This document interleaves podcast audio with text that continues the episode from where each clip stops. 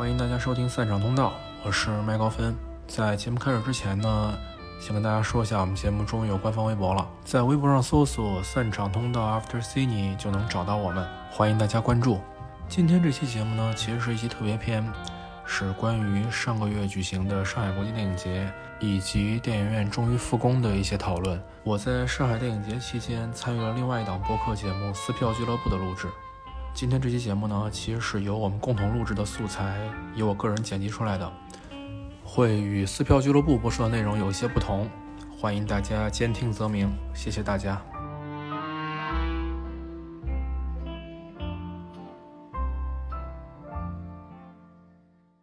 大家好，欢迎来到撕票俱乐部啊！我是唐小友。今天开始之前，想先介绍一下两位嘉宾。大家好，我叫德迷路，然后是一名影视产业的一个从业人员，不算影迷了，就是爱好看电影，就是可能会呃电影节多刷几场。我想问一下，这次电影节你一共买了多少场？呃，没有仔细统计过，应该至少有二十场吧，总共是九天嘛，然后两周是二十场大概。九天看二十场，说不是影迷，我是不信的。今年今年疫情关系，其实其实往年可能会更多一些，但我感觉这是上海影迷的一个平均水平吧。要超过这个水平才能叫影迷吗？那我肯定就不算了。好的 那我只能说另外一位也算是超过平均水平的。没有没有没有没有，我十七场，我十七场。十七场，九天之内十七场。对对对，啊，那我们就把那个 bar 放在九天之内能抢到并且看满十七场以上，算是影迷，好不好？所以今天是一个小白和两位影迷之间的分享，介绍一下自己。啊，对，我是麦高芬，然后我自己也做播客，我的节目叫《散场通道 After Cine》，然后大家可以去在任何一个国内通用的播客 APP 上可以搜到。呃，我自己也是一个影迷，然后其实不算是电影从业者吧，但是确实本科大学的专业学的是电影摄影，对，大概是这样。我我特别想分享一下把两位嘉宾传过来的那个过程哈，就是我跟麋鹿老师是在一个影迷的电影票的交换群里面，对，麋鹿老师在群里说了一句说：“你们有任何的票我都收。”我就觉得这不是一般人儿啊。然后那个麦老师麦高芬老师，他的那个播客叫《散场通道》，光听这个名字，我立马就锁定了这位嘉宾。然后他是千里迢迢从北京京薅过来对对对，啊，然后你在上海待几天？就电影节完了，看看有没有什么想看的展，没有的话就撤了。因为过两天北影节也要开始了，所以也要做准备。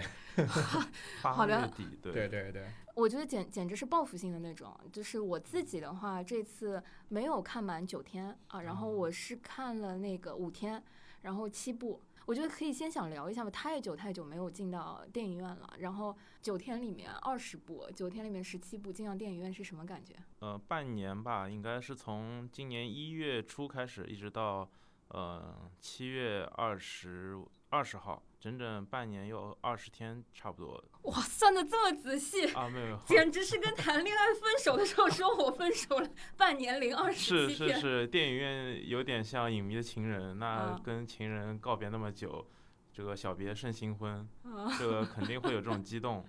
然后，其实我的话，我个人因为我们电影产业里面内部的交流还是在，所以其实我之前六月份就出差过北京一次，嗯、进了一些产业园内的自自有的那种电影院，看一些样片。所以其实电影院对我来说不算那么的陌生，但是你说那种正式的感觉，说四个票进场这样的一个感觉，沉浸在一个全黑的一个氛围里面，和现场的观众一起呃观看电影，沉浸电影，那那种氛围那种。感觉是不一样的。说实话，这么久没进电影院，战斗力其实是有点下滑的。具体体现在呃，打瞌睡的次数比往年多多了。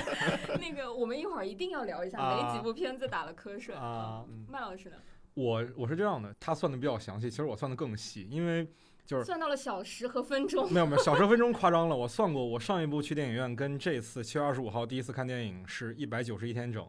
这不是我故意算的，是因为就我上一不是不是不是，是 因为我上一个片子也是用淘票票买的，所以这些购票记录上可以看到。哦大数据的时代。对对对对对对上一部对对，片子你看的是什么？别告诉他，啊对，也是今年年初的片子。其实那部我不太喜欢，但是那个算了，那是半年前的事情了。回到电影院非常激动，就是第一场是七月二十五号看《刺青》在上海影城，然后我进场比较早，本来现场观众就已经我进去的时候就还很少了，然后又因为三分之二的座位已经被锁掉了，你回到那个地方，然后发现所有东西都是空着的，就我我不敢说这是一种异地恋的感受，因为我没有体会过异地恋是这样什么样的感受，但是我觉得应该是这样的吧。嗯，我我也是七月二十五号，我看的第一部是《真相与正义》，是爱沙尼亚的那部片子，而且那部片子时间贼长，两个半小时。对，嗯，就是我刚坐下去的时候，我就觉得那个感觉特别的冲击，就是大荧幕上那个巨大的主人公的脸，然后我当时买的是第四排，就那种感觉一下子扑面而来。回来，我当时给自己的一个 flag 是说，我一定要完完整整的享受这两个多小时，然后就非常打脸。我觉得大概是在半个小时到一个小时左右，我掏出了手机，就是。就我不知道是不是这个感觉，就是好久没有坐在那个电影院，然后能沉下心来看两个多小时的东西了。我觉得那个注意力的那个时长和那个习惯有一点被打破了。我期间大概在半个小时、一个小时、一个半小时、两个小时的时候，掏出过四五次手机。我觉得我对不起第一次回到电影院。我不知道你们有同样的感觉吗？我倒觉得说，比如说，我不知道你掏手机是干嘛。我看电影的时候，其实是之前就会有习惯，说一段时间检查一下片长已经放了多久了。这是一个相当于是我在给这个电影码时间线的一个感受。每过一个情节的时候，我会看一下时间，看一下它距离上个情节点有多远。嗯，对，这是一个习惯，我不觉得这个习惯有什么问题。那我也是这个习惯。对，哦、那你们竟然掏出手机都不打开微信？啊、呃，那确实是没有啊。好的，既然呃我们聊到了回到电影院这个部分，那要不我们先讲一下说我们几个人这次都看了什么，尤其什么二十部啊、十七部啊，然后嗯、呃、我看了七部，后来发现说我们三个人看的那个片子竟然重合度非常非常低。嗯，那个要不明路老师先说你二十部，你大概都看了什么？然后是以怎么样的方式主要选？嗯呃，跟往年不太一样，因为今年的话主要是一个公司有个调研的任务。然后也有创投的一些项目，所以其实我时间卡比较死，一般都是早上九点的一场，还有晚上六点半的，还有九点的场。嗯，就是所以是一般是早晚场，然后白天其实一般我就看不了。然后在这种情况下，依然看了二十部，哇，是体力活。对啊，我闲，我这种闲一天闲着的，纯粹来看电影的人，也就看十七部而已。我我经常会有周末一整天都待在电影院里，没有出过没没出去过的这种情况。所以，所以这个这个电影院的小卖部就是为你们这种人准备的。啊不不不，我从来都是在全家买矿泉水，所以电影电影院从我身上赚不到一毛钱，连爆米花都不行。开玩笑，开玩笑。你这个不支持影院复工有问题啊！谁让谁让我们是想从电影院扒钱的你这次二十部是怎么排列的？都可以跟我们这种完全不重合的情况。完全不重合，我可觉得可能一有一个是选片的题材问题，就是我今年的话是选择一九到二零年，就是参展新片，嗯参展新片，而且可能集中在亚洲范围，因为亚洲范围可能是一个比较好的一个观察和孵化对象。嗯呃，从公司角度讲，还有从我个人角度讲，都是比较好的一个切入点。嗯所以我可能像选了一些日本的或者是中国大陆的新片，嗯，有些电影看下来都感觉不太好，但是都是新片都要买，所以这一块儿的话，其实抢的人其实可能在我看来不不算多，嗯特别有些冷门的片子，可能往年大家平时都都不会关注到。嗯像我前几年还会买一些孟加拉国或者吉尔吉斯斯坦这些国家的片子，看一眼全世界各地的电影状况、发展、文化表达。但今年很不幸，我今年本来想买一部吉尔吉斯斯坦的这个湖泊，结果嗯哇，等等到我去看已经抢抢光了，就有一种感觉，好像普通观众也已经饥不择食了。我我觉得我跟麋鹿老师之所以撞档很少，可能主要原因就是九点档我绝对不抢，对自己起床的自知之明还是多少有一些的。嗯那九点档就留给你们这种人了。好的，所以麦老师呢？呃，我是这样的，就我跟麋鹿老师的逻辑很不一样，我是非常少看新片儿的，因为我的一个经验告诉我说，新片儿踩雷的几率非常大。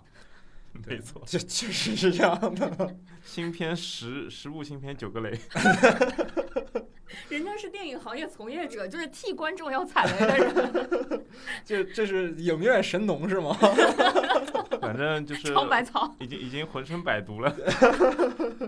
百毒不侵了是吗？百毒不侵，百毒不侵。对我抢票的原则就是先买自己想看的，呃，想看里面先买没看过的，对，然后就加了一堆热门进去。我一开始的片子计划其实是二十七部，后来第一天开票的时候，早上八点开票的时候，我抢到了几部呢？我抢到了一共两部三张票，那你是怎二十七部呃锁定？你看人不要贪心，一贪心就容易抢不到。对对对对，我的我的问题就在于我的策略上出了问题。我先奔着现在启示录和红辣椒什么的去，然后等从那边一张没有抢到，然后退出来的时候，别的已经都抢不了了。所以我想问一下，你剩下的十五张票都是靠黄牛支撑起来的吗？当然是不可能的了。我的啊原则就是不买高价票。啊啊，就是我的后来的拿到票的策略呢，就是我发现今年有一个特点跟往年其实很不一样。往年是你比如说有些票你想买的你没买到，然后呃你就去去蹲有没有人出，但是今年不是，今年往往是你大家都不出票，因为今天票实在是太少了，只开放百分之三十的座位，所以大家是靠换票的。是。然后我就发现加场里其实有一些是很有潜力可以换到一些比较自己想看的片子的。哦，所以你是完全靠加场买了很多的票。对我靠，呃，当然这一点其实是有点争议的，因为我看豆瓣儿的小组上也有人说我这样的行为也存在着道德困境，但是我觉得还好，我自己没有什么道德负担啊。先聊一下你什么行为啊？就是我买了四张葛达尔的电影社会主义，然后拿其中三张换了一场八部半、一场罗马风情画和一场东京教父。东京教父就是我待会儿要去看那场。哇哦，你是用一辆呃一个回形针换了一辆车，换了一栋房的那种有，思维方式。我也是一步换一步，就是我买了四张票，然后就是我知道我只能点进去一次，所以我这点进去一次，我就点尽量多的座位，然后拿再拿这些座位去换其他的场。怪不得我没有哦抢到电影社会主义的加场。仇人相见了啊！就在这个局上。哎，但我还是很好奇，这样来算的话，你是怎么做到十七张票？当然，我们这可能要聊到抢票技巧了，也不是抢票技巧，就是等蹲出的技巧，就是不停的刷群，群和豆瓣儿和微博。嗯，这三个地方是出票最多的。当然啊，这三个地方豆瓣儿是几乎没有黄牛的，微信群会有一点黄牛，嗯微博是大量黄牛。它其实是更像一个经济学的一个一个把戏，它它有有种做期货感觉。我 好的。那我回到说买票本身啊，那个刚刚麦老师说那个原则是先蹲想看的，对吧？对，然后蹲想看的里面没看的和热门的。这个你刚刚聊的这三个标准啊，嗯，实话说都非常的主观，就是人家说 麋鹿老师非常准确，说我就看一九到二零，对吧？？对替大家尝百草。对。那你把你所谓的想看没看和那个能不能大致跟我们分享一下，是什那么？那很好。那第一个点就是呃，一定要去大荧幕看的。嗯，比如说去年北影节啊，我就买了很多黑泽明的票，嗯因为我觉得。呃，黑泽明的很多的片子的那种影像，你在家拿电脑看、拿 iPad 看、嗯，拿电视看，都完全体现不出来它的那种影像的层次。而且很多的片子它是 4K 修复的，所以这种东西就一定要去电影院去感受它那种视听体验。呃，另外一部分呢，比如说我为什么买葛达尔的电影社会主义，并不是说我是葛达尔的影迷，主要原因是因为我觉得我在家一定看不下去葛达尔，是是是，所以要趁电影节把这个草拔了。同意同意。嗯，对，所以我基本的两个标准就是，就是它的视听一定要去电影院里体验它一次，要么就是嗯我觉得我在家我没有信心一口气看完的片子。嗯，哇，这个我觉得跟我也很像，就是我发现为什么我跟你们俩那个片单，你刚刚说的那三条，我都把它放一放。我我对自己抢票和网速有自知之明，所以我想看的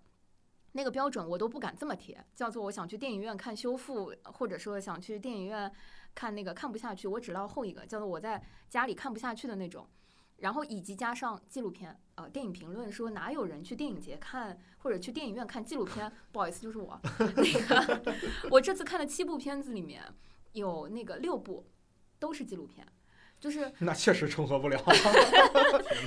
真的只有那个《真相与正义》是呃呃故事片，而且是嗯后来我自己就是刷的时候补加的，因为我发现很多纪录片都只能在电影院看会效果更好。嗯比如说他梦见巨人那个纪录片，嗯他拍的方式就是他拍那个呃特瑞吉列姆在拍那个唐吉哦诃德改编的时候，那个杀死唐吉诃德的人，是，因为那个纪录片拍的非常非常有意思，在于在那个呃录像里面把他的对话、把拍摄、把拍摄现场和他以前很多的那些东西相结合串在一起，所以你能想象在整个大荧幕里面那个。五十几岁的导演的脸占了三分之二的屏幕，然后炯炯有神的看着你和结合他拍的那个堂吉诃德那个画面的时候，嗯。我觉得这个纪录片在电脑屏幕前看，不管我的屏幕的尺寸有多大，嗯。我都很难有这种神导演站在你的眼前，然后注视你的那种视听效果感。对，我觉得可能你那个片子还不太一样，因为就是，呃，他梦见巨人这片子，他是讲那个特尔金利姆去拍杀唐尼克德的男人嘛。嗯，这个我没有看见纪录片，但是关于这个片子的拍摄过程，其实很可能，我记得是拍了十七年吧。是对，从剧本改编，他想要那个，而且当中有很多很多，就据说所有拍片里面会遇到的 bug，比如说大风、对暴雨、嗯缺钱，什么演员死了，剧透了，剧透了，没事儿，纪录片剧透没有关系。就那片子是拍的特别难的。我你像我们之前听说过拍的最久的电影，比如说《少年时代》，也就拍了十二年而已。这片子拍了十七年，但不是导演想拍十七年，是出了各种的事情，就最后这个片子呈现出来跟导演一开始的预想是完全不一样的。呃，我是不知道今年有展映这个片子，如果知道有展映的话，可能我也会去买票看，因为我还挺好奇说为什么十七年来他没有放弃这个项目。一般一个项目，实话讲，尤其电影项目，可能明老师更熟悉一点，就是五六年如果还出不来，那可能这项目就完了，可能五六年都长了。呃，因为电影行业它有它的规律嘛，但是呃各种意外情况确实会导致它不断延档，甚至说你拍完了能不能上也是个问题，那可能再延个好几年。这个话题就危险了。对对对对，就是举个例子，然后像这种拍很多年的，呃，好像今年年初有一个列夫朗道，就是国内嗯就是有资源，大家有看到，对 DAU，它那个其实是一个更也也是更漫长的项目，我觉得，对它甚至你都不能说它是纪录片还是电影还是。对，行为艺术，对它这个它这个影像艺术非常的奇怪，但但是它持续，我记得是从零六年吧，到现在也有十四年了。对我感觉他那个就是一个呃社会实验的影像记录，大型社畜体验中心。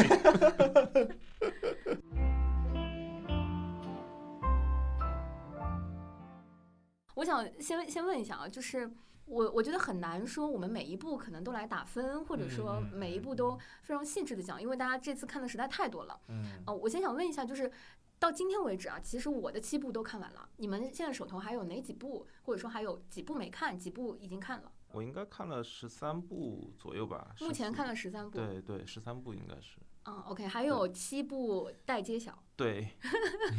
好的，然后那个麦老师，呃，我是很好，你一半一半，我是看了九部，还剩八部没看。你在未来的四天要看八部，对我就是前四天，其实我特别轻松。前四天我一共只有三部电影，然后昨天我看了四部，今天又看了三部，明天还有三部，然后剩下两天是每天两部，是一个这样的节奏。真的是要做影迷，首先体力一定要好。OK，我已经感受到了。好，那分享一下说，就是呃，现在看的这些片子里面有没有特别特别推荐的，然后特别特别好，觉得不容错过的？嗯，我的话就是前三天其实确实没有看到什么特别好的，然后直到 昨天，可能都是在打样，那毕竟是神农嘛，对吧？寻找那种回到电影院的 初心的感觉。就可能可能我抢的毕竟都是一些烂片的票，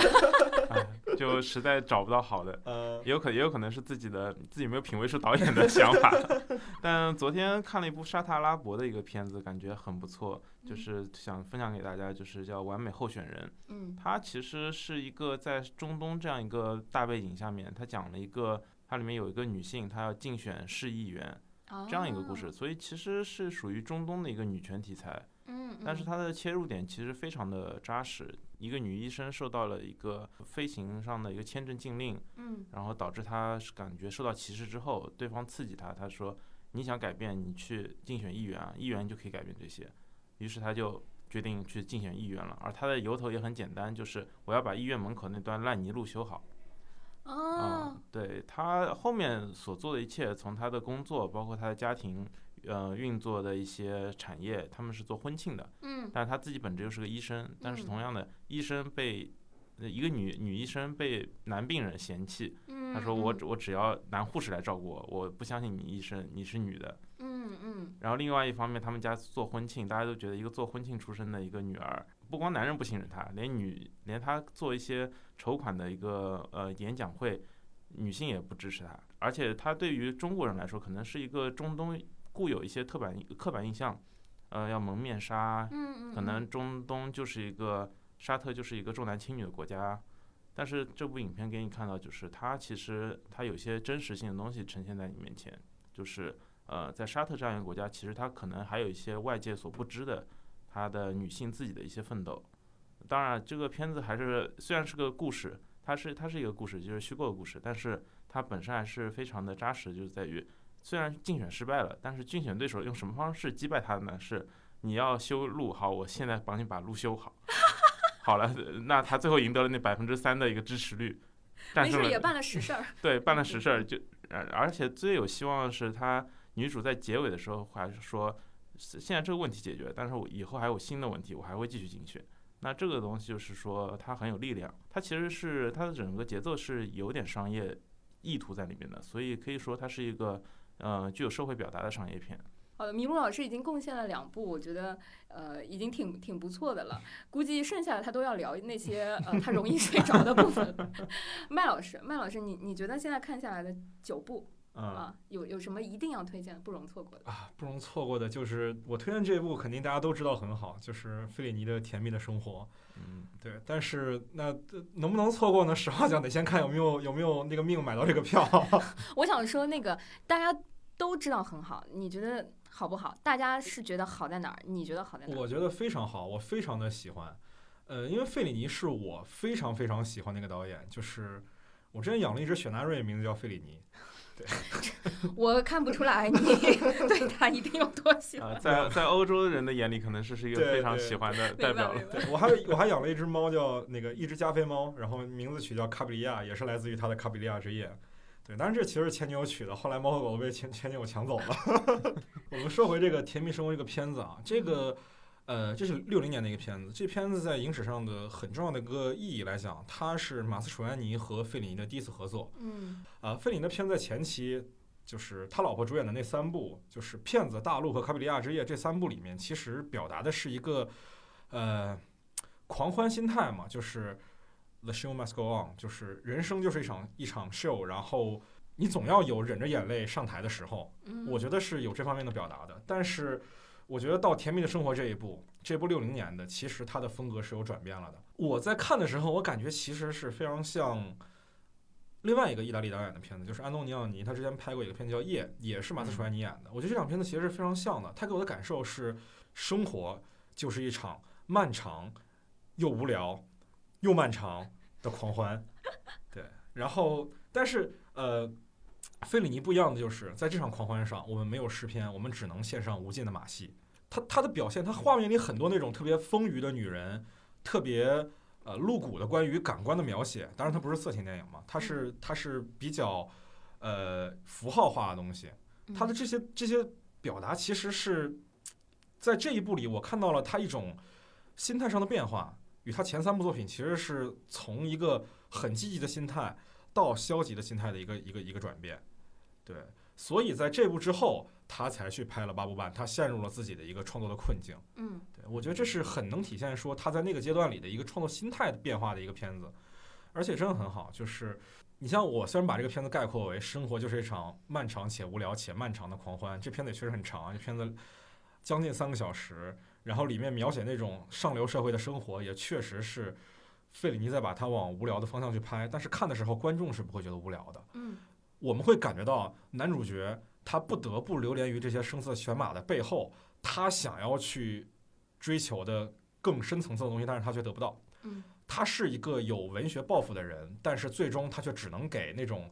三流报纸去写女星的花边新闻。他沉浸在与一个又一个的女人的关系当中，但是当他想去跟一个女人求婚的时候，嗯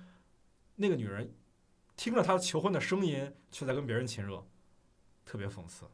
嗯，对，嗯所以啊，也剧透了。一个六零年的片子，麦老师担心剧透，你担心什么呢？说的也是，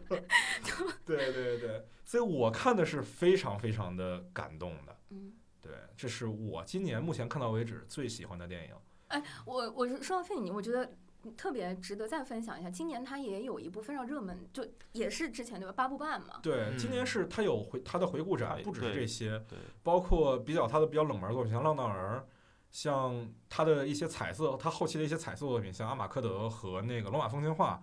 其实都是 4K 修复了来展映的。而且，就我目前看的《罗马风情画》和这个《甜蜜的生活》来讲，修复质量是非常高的那除了这个之外，你你还有什么其他推荐的吗？是你目前看过的？啊。我目前推荐的还有就是《失之愈合的真相》，这是失之愈合去年戛纳的新片儿。这个片子不太一样的就是，它是失之愈合第一部法语电影。我们都知道，失之愈合其实是可以算是戛纳的嫡系的导演。戛纳有很多嫡系导演，你比如说像多兰、像失之愈合，其实都算是戛纳的嫡系。但是你身为戛纳的嫡系，有的时候你就要给戛纳面子。对，我觉得这一部其实相比他以往的，比如说那种直击社会痛点的故事，像《小偷家族》、像《无人知晓》，这一部其实没有那么锋利，因为他讲的是一个法国的家庭，它相对来讲比较温和。但是他的编剧栏里只写了施之愈和和刘宇昆两个人。当然，刘宇昆这个话我们再我们再往下说，他是国内的呃一个华人作家嘛，嗯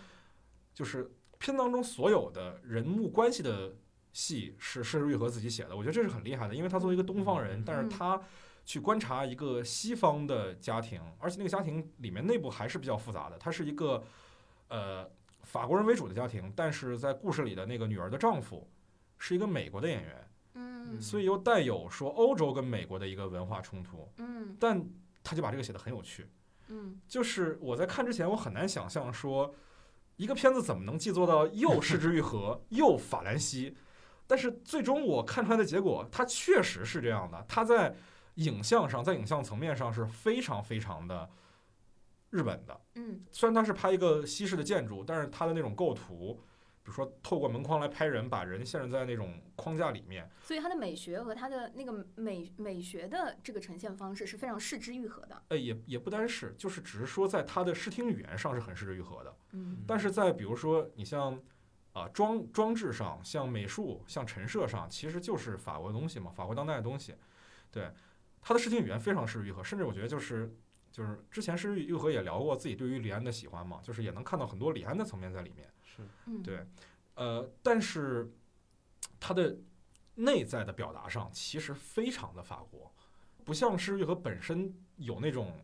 呃对于社会的比较尖刻的观察。嗯对，他其实是个很温柔的片子，但是它故事设计又很适愈合。你想，三代人在短暂的时间里生活在同一栋房子里，这个听起来就很失之愈合了。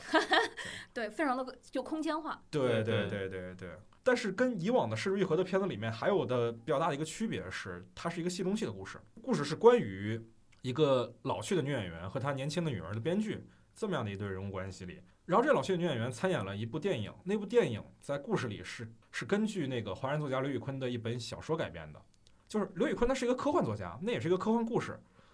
就是虽然它不是失之愈合在拍这个科幻故事，但是能从失之愈合的电影里看到关于科幻的讨论，还蛮有趣的，有一点点他早年那种空气人偶的那个味道在了。有种就是原电影或原故事的感觉。对对对对对，讨论怎么创作。对对对，我其实特别喜欢这种关于电影人的作品，可能是因为我自己也是学这个的，每次看到这样的电影，我就特别容易共情。但是另外一个层面就是，那个故事的科幻的架构其实并不是说简简单单只是在故事里拍一个科幻片而已，它那个科幻的设定是跟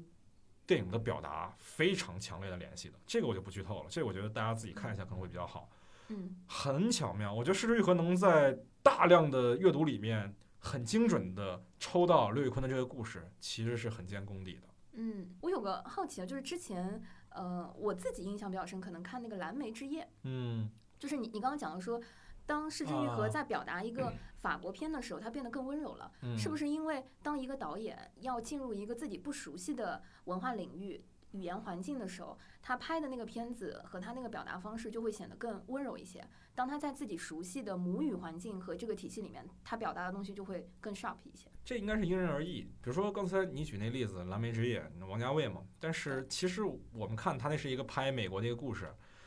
但是实话讲，你不管王家卫拍的是美国还是布宜诺斯艾利斯，是这要叫这个名字吧？就是那个对对，这个春光乍泄那个地方，还是说这个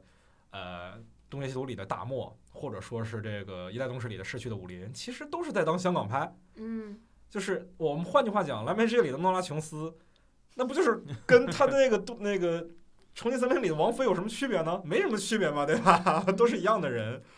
就是，但是《失之愈合》是真的不一样。他在这部片子里，他是真的去拍法国人的事儿，或者换句话讲，呃，王家卫他拍的电影，他拍的是一代人活在他那个年代里的世界上的所有的人。但是《失之愈合》，他之前拍的就是日本社会里的人，但是他这一部他拍的是法国人。嗯，所以是一个，我觉得《失之愈合》在这一部的功课量上肯定比王家卫要大很多，因为王家卫其实还是只是做自己就好，但是《失之愈合》要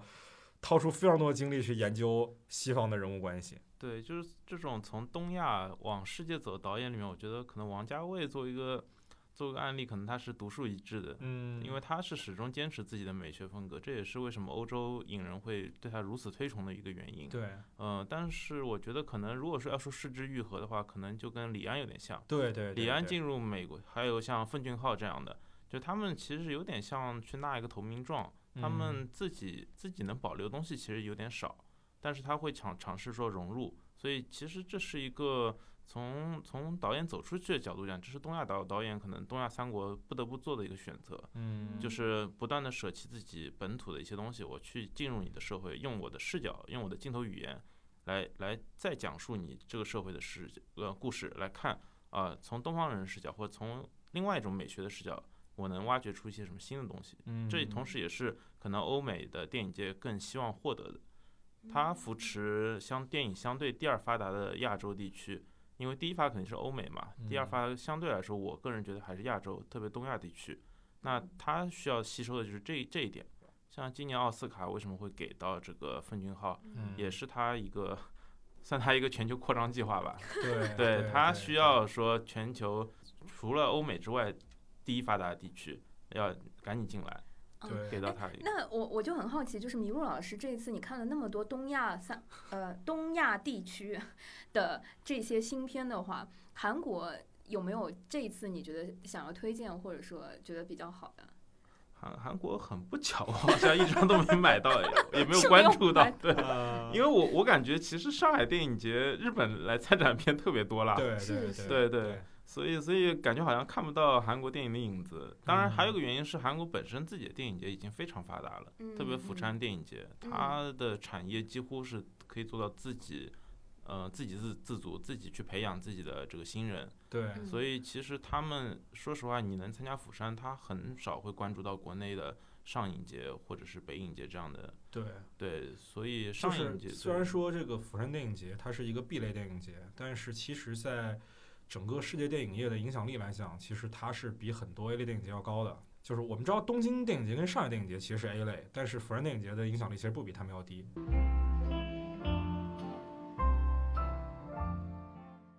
我其实挺好奇，那个你们现在看的那个片子里面还有哪些没有看，但是你们特别期待的吗？呃，我可能比较期待的是《阿波罗计划》吧，是一个国产片，然后也是去年呃，应该是去年完成的，然后今年是拿来走电影节展映。比比较好奇他是怎么讲讲一个什么故事，呃，嗯，简简介我有点忘了，但是。呃，我我觉得我有必要现在看一下他的故事简介，万一万一做了不良宣传，导演要骂我的。另外一个比较期待的是意大利的那个呃不朽的西罗，啊那个前段时间有资源放出，但是我想可能还是想在电影院看一下这个片子，因为《不朽西罗》它是一个那不勒斯的一个犯罪片，其实就是因为本身我的这个工作方面也是跟悬疑、犯罪、黑色有关，所以 对你刚才说那个不朽的西罗，说这个它是一个犯罪的故事，然后你说跟你的工作有关，我以为你是黑手党什么的。啊，不会不会不会，就就就我我们想想给黑手党写点东西了。你在国内想做这样子的内容，你确呃，定我们可以放泰国吗？这个误杀都有，对不对？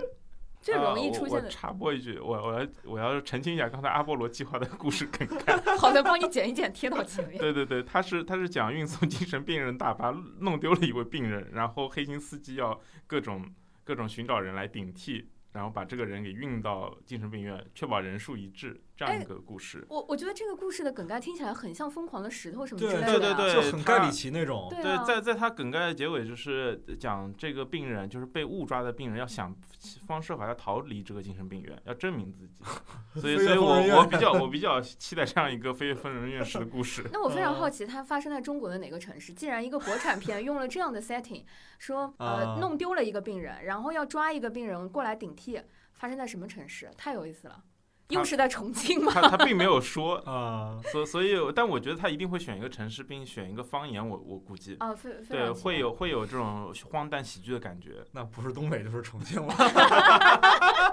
哎，风 什么地图炮？就就不能是河南吗？难道不可以是在上海吗？啊，上海也可以啊，上海，这个这个宛平南路六百号，对吧著名的。有意思，有意思。我觉得嗯电影、电影节最好玩的就是，因为买这些电影的时候，很有可能你是因为档期和时间和纯粹的想看电影，然后故事简介根本没有好好看，所以买的时候你的预期和坐进去看的时候会有很大落差。那个麦老师这次还有这种类型的吗？有，太有了，哎呦！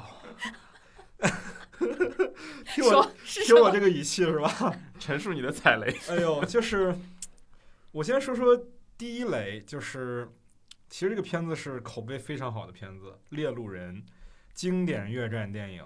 对我之前又没有看过，不敢自居于影迷啊，但是确实很不巧，之前没有看过，然后这次也很幸运的收到了票，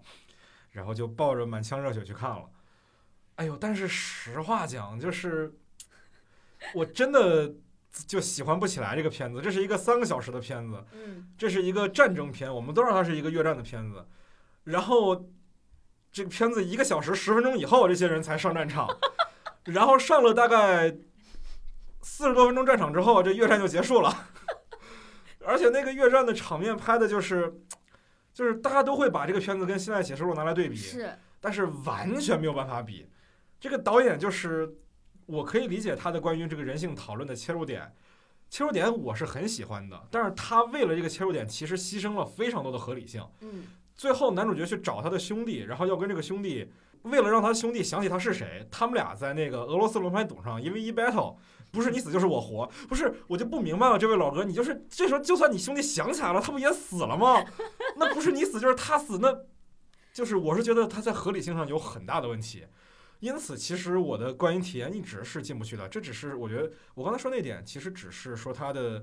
在逻辑性上，我觉得最不能接受的地方。其实前面还有很多。口碑不错呀，对，口相碑不错点在哪儿呢？相比而言，实话讲，我看完这个片子之后，我反而会很喜欢它前面一个小时的婚礼的场场景。那个婚礼的场景，我觉得拍的还真的蛮好的，就是很有《教父》开场那个婚礼的感受。我觉得在那个年代啊，六七十年代，可能一些导演就真的蛮会蛮会拍婚礼的。对，可能是那个年代的一个一个一个特点。一场婚礼把人物关系什么的交代很明白，包括那个时代的风貌，包括那几个人每个人的人物的缺陷什么的，都都讲得很明白。每个人的悲剧的宿命，其实在那一块儿就已经铺垫好了的。但是我真的觉得你铺垫铺垫的这么高了，你再往上不能往上走的话，那就很让我失望了。哎，麦老师，我我插插播一个好奇啊，麋鹿老师说的踩雷都是在一九到二零年的新片，嗯我很好奇你的踩雷怎么都是在六七十年代的老片？就老片如何能让你这样踩雷呢？就我觉得我看电影肯定不算多，但是可能相比于大部分的普通观众来讲也不算少，因为我大概现在豆瓣上标记是两千部出头。其实里面有很多大量观众很喜欢的片子，但是我根本就进不去。进不去，何止是进不去，我会觉得就这。比如说，比如说啊，这个说了可能要得罪人喜欢，就喜欢这种 特别个人主义的部分啊。对，这肯定要得罪人了。比如说《熔炉》，这是嗯豆瓣上韩国电影里面评分最高的。我们知道喜欢的人很喜欢，不喜欢的人就会很不喜欢。没有什么不喜欢的人，他九点九点几分呢？他是韩国电影在豆瓣上评分最高的片子，我给他打两星。为什么？为那什么？那你我估计豆瓣影迷要举报你了。我我当时看完这个片子之后，我对这个片子的评价是，这个片子最大的优点就是它出现在了一个比它更糟糕的时代而已，所以他推动了社会进步，所以他推动了所谓的荣辱法案。但是实话讲，只是因为韩国他爆出了那样的事情而已。他的拍摄水平，他的人物设置，完全就是那种法制栏目剧的水平，坏人特别坏，然后好人的那种所谓的挣扎也没有挣扎一下，然后他就就就是好人了啊！我就觉得，哎，对对对，法制栏目剧真的就是法制栏目剧加长版。明白。那我更好奇，接下来在上影节这次你还踩雷的还有哪些？还有啊，还有就是，今天下午我看了一部 带着满腔的怨气 进入到了录音室，新鲜出炉的踩雷。对这部，其实我不能说是踩雷，只能说导演他的目标受众不是我。嗯，嗯今天下午看了一部《海滨电影院》，他是日本一个导演，嗯这个大林宣彦的遗作。我之前其实不了解这个导演，这是我的问题，我承认。我要可能了解他的风格之后，我就压根儿就不会去收这个票了。他的风格跟我的个人习惯非常的不搭，而且它里面就有点像《前女友》一样，回顾了很多日本电影史的东西，也回顾了很多日本的战争史，不仅仅是二战，也包括很多日本的幕府时代的内容。这些内容其实对于我来讲是没有什么共鸣的。它又是一部台词量非常大，而且它不仅有台词，它有的时候在人物说台词的时候，画面里还会有就是跟台词无关的日文字幕。嗯，但是你知道，就是我们上一节所有的中文是指在下面那一小条字幕是机，，它没有对内嵌。对，就其实看的非常累，就是我其实都不知道他字幕机里那句话是人物说的，还是说他在屏幕上打出来的字。然后他台词量又非常大，而且这个导演的视听语言，说实在的，我觉得是有点鬼畜的。他经常同轴跳切，而且是那种很快的同轴跳切。他不仅同轴跳切，同轴跳切其实可以理解嘛，他还有那种。就是把一个镜头镜像了一下，然后当一个新镜头用，我觉得简直太鬼畜了。这这这片时长多少？三个小时，哦我看了三个小时的鬼畜视频，你知道吗？天天哪！呃，如果时长那么长，还要用这个，就感觉不是凑镜头了。对，我刻意的一个好累啊！是一导种风格表达导演特意的风格吧。对对对，就是实话讲，这个片子我之前看过有那种给我类似体验的，是《银河漫游指南》，嗯，但是《银河漫游指南》相比于它而言，那保守太多了。这就是一个关于日本电影史和战争史的 deluxe 版本的《银河漫游指南》。哦，看电影出来，我就我我还要挤地铁过来录节目，那时候我其实心里挺挺绝望的。现在有没有好一点？有好一点，有好一点，有好一点。我今天看的三个片子，包括晚上要看的《千女优》，呃，不是《千女优》，包括晚上要看《东京教父》，教父对，都是日语电影。第一部是那个北野武的玩偶，北野武的玩偶其实也踩雷了，就是那个就是纯粹看一下山本耀司的服装设计就好，他的那不是看剧照就 OK 了吗？那还是不一样的，那还是不一样的。我觉得 衣服会动是吗？对，就是就是，我觉得服装设计很大一部分为什么要看 T 台啊？我们不是看硬照就行，就是动态的跟静态的其实是完全不一样的。嗯对这部片子里山本耀司的服装设计跟山本耀司之前那种黑色系的东西完全的不同。这部里面其实很北野武，色彩很重。嗯嗯对，其实是在这一块儿可以看一看。但是嗯，单讲北野武本身的话，这个片子我觉得就是纯粹就是很任性，他拍了几个他想拍的，然后。就我觉得导演可能到了他那个阶段，就像费里尼拍《八部半》一样，就不是说拍给观众看的，就是在自言自语而已。嗯，所以我们看我们想看的部分就好了。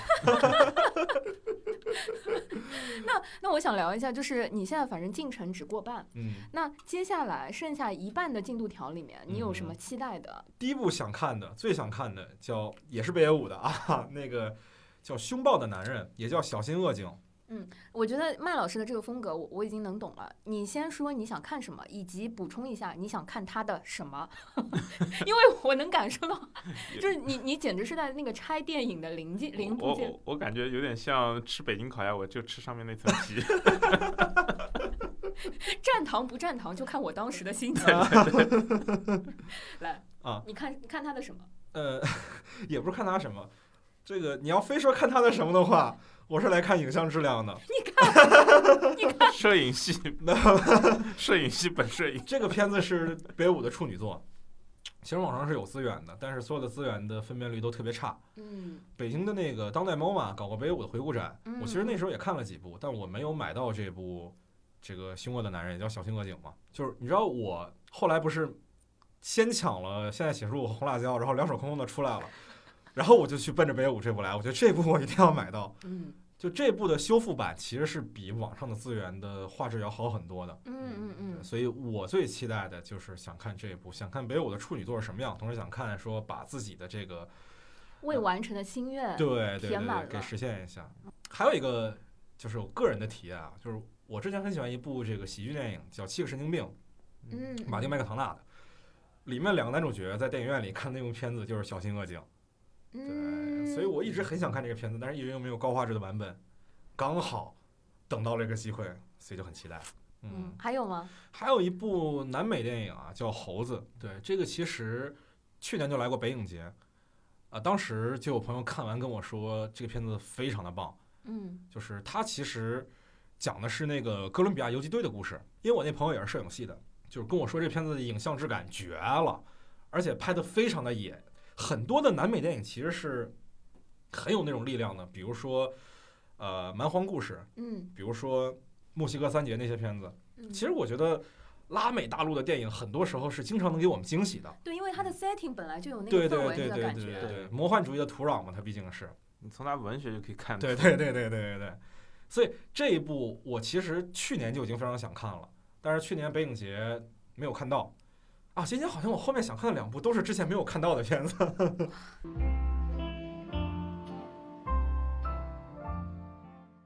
我我挺好奇，就是你们觉得这一届的电影节，或者说这次的上海电影节，嗯，它跟之前的有什么不一样吗？或者说之前参加过的很多其他的电影节有什么不同吗？除了人少，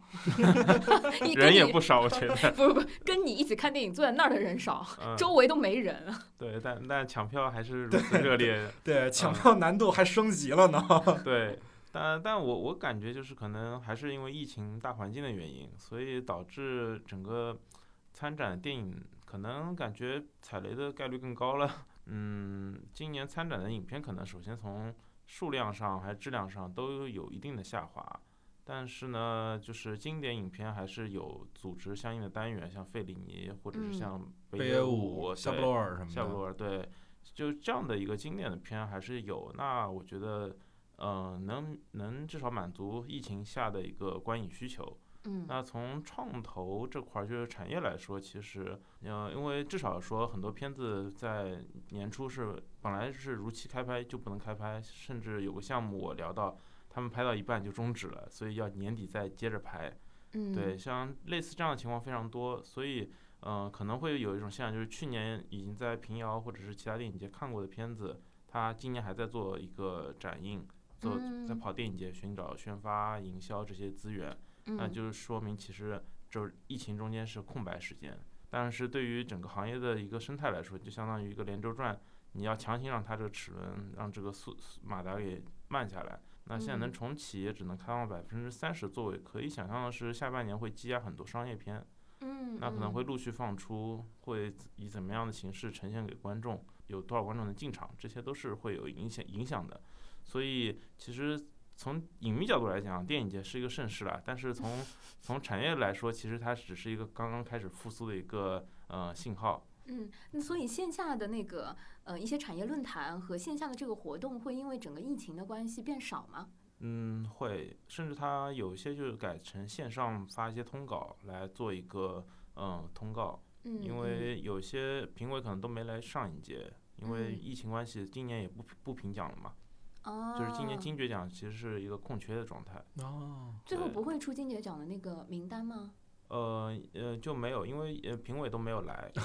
那我有一个好奇啊，就是说，嗯，如果对于产业是这个样子，那对于影迷来说，你们觉得有，嗯、我目前为止还没有看过电影节之外的院线的片子嗯和还、还没有在嗯关注那一块儿。但是两位老师，如果结束了电影节之后，你们还会有那么大的呃诉诉求或者说冲动，就是想要去电影院看什么片子吗？或者最近电影院什么片子，或者接下来什么片子是你们非常期待、一定想去看的吗？我可太多了。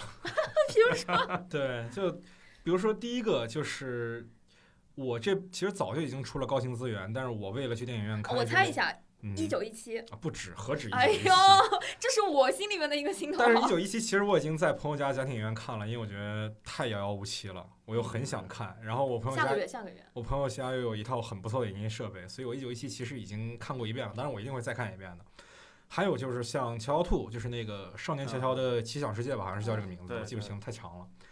然后还有就是像《极速车王》，这些都是其实是今年年初奥斯卡的那些那那一套片子，然后生生拖了半年，拖到现在，肯定是很想看，很想看。当然，可能很多朋友都已经看过了，但我觉得这几个片子都非常适合在大银幕上看。然后还有就是很多经典电影的重映，那些经典电影其实在视觉上都有很出色的表现。比如说啊，哈利波特，《哈利波特》，对 我们我们 不好意思，为什么说到哈利波特我们要笑呢？我 我们去看一看，那时候还有不还有鼻子的伏地魔。嗯，是对，还有就是，今天我刚刚得到一个消息，就是《阿凡达》要在国内内地重映。哦对，包括之前也就已经官宣很久的《星际穿越》。嗯，对这些，我觉得我我其实很期待说，包括《少年派》这样的片子可以重映。现在可能有些有些听众年龄比较小，可能是零零后，也有可能更小一点，也有可能在当时是没有抽时间去看那些片子。这些片子如果不在大荧幕上看，真的是一个。我觉得这一辈子都很难弥补的损失。如果你们有机会能看到这样的片子的话，一定要去大荧幕体会一下，就是那种银幕包裹着你、音效包裹着你的感受，是在家完全完全体会不到的。对，这是非常一定要在电影院看的片子。是的，是的。对，还有就是另外一部我个人私心的，我今年下半年最期待的电影就是诺兰的《信条》。对这个电影，我觉得非常，我们中国大陆的观众非常有机会可以抢先北美观众先看到。对，美国已经改档四五次了，然后现在无限期推迟，我们大陆观众有福了。陈麦老师是诺兰的影迷，刚提了《星际穿越》，还又提了《心跳对，呃麋麋鹿老师呢？就是》啊。你你觉得下半年如果抛开电影节，你哪些东西会把你勾到电影院？呃，有一个是本来说今年度会实行的一个周周有影展的一个计划，是上海这边的。然后哇哦，麦老师每个礼拜都要来上海了是吗？啊，呃，有可能吧。我觉得，我觉得如果他们愿意每个礼拜来，我还可以请他吃吃顿饭，每每周吃一顿。然后上海这边美食也很多，可以看完一个电影，吃一家，拔一家草。哇，然后呃，本来是说是第一周是应该是年后有一个呃俄罗斯影展，呃，包括是那个呃雁南飞这些啊，这些电影都会上映啊，而且都是基本是在大光明。因为嗯大光明影院是上海办这类影展比较多的一个地方，还有个嗯是天山，嗯呃，另外像朵云轩之类的也也可能会加入，还有静安嘉里中心这几家。呃，但是因为疫情，它现在中断了，相当于这后半年里面本来有二十多周的影展全都没有了。它它二十多周基本上都会有一些固定单元，像俄罗斯或欧盟影展，或者是呃日本新片展。因为日本新片展一般是年末，去年底的话是十二月，应该是十一月、十二月，对，就是类似这样的影展会比较多，所以我比较期待这个能恢复。这样的话，有一些一批新的片子，哪怕电影节看不到，大家也可以在影展上再次看到。对以，后一直会有吗？呃，前几年就有，从一六年、一七年就有了，就是上一联的一些些老片修复。然后像这种固定的影展，什么呃某位导演或某位演员的一些影展都会有。嗯像一一七年有一个呃黑泽明的影展，他有哦放《生之欲》之类的一些些片子，也是在大光明大荧幕上看。所以这些老片，我是期待说它恢复这个影展，然后能看一下，然后嗯大荧幕上确实感觉是不一样的。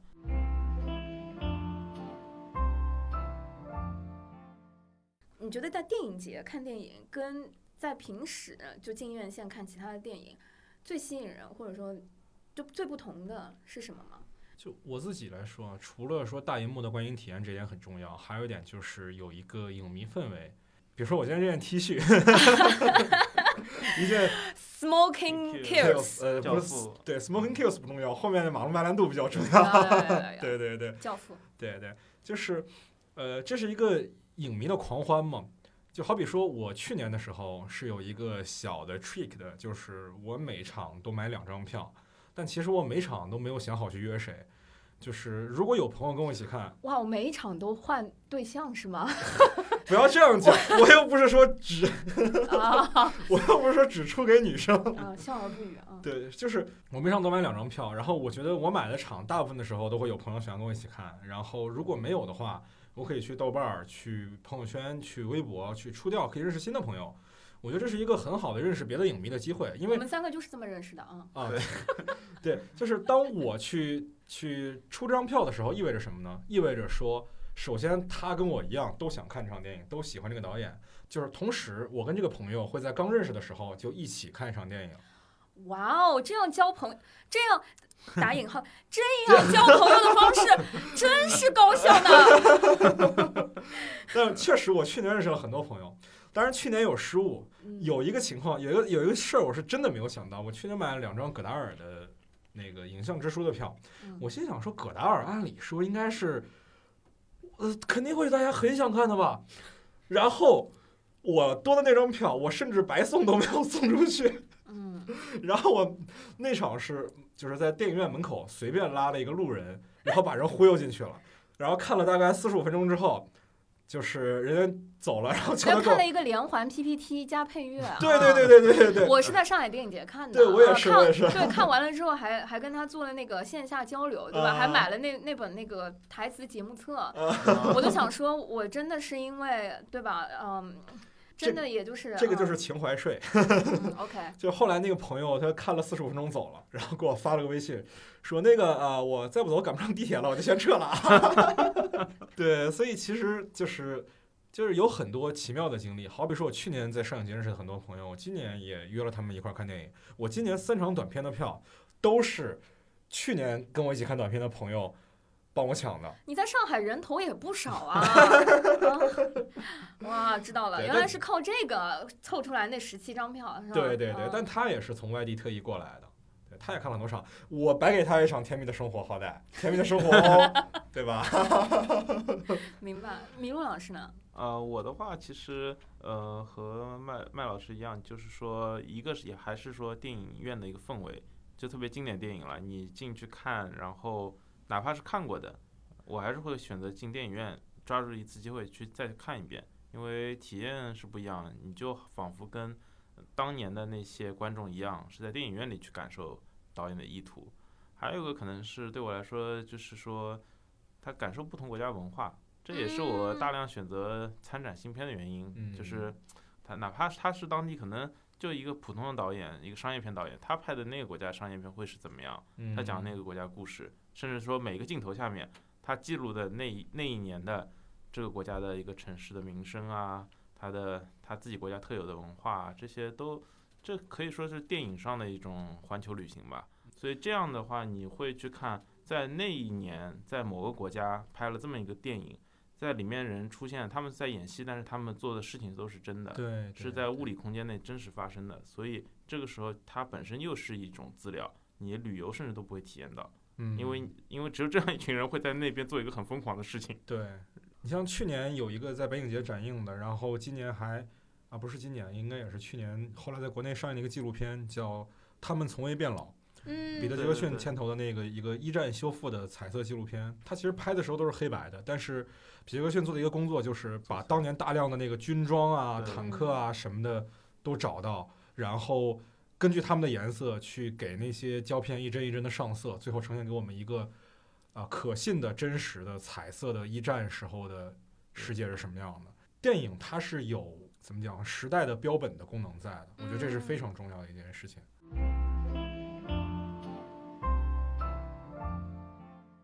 好的，谢谢今天呃大家的时间，谢谢明武老师，谢谢也谢谢麦老师一起，然后这次的节目也会在麦老师的这个节目上应该会呈现。对，散场通道欢迎大家关注。好，欢迎大家，谢我的谢。剪辑谢谢版本可能会不一样哦。就是对，呃，在撕票俱乐部的版本和在散场通道的版本很有可能会不一样。肯定会不一样的。好的，谢谢大家，再见，谢谢。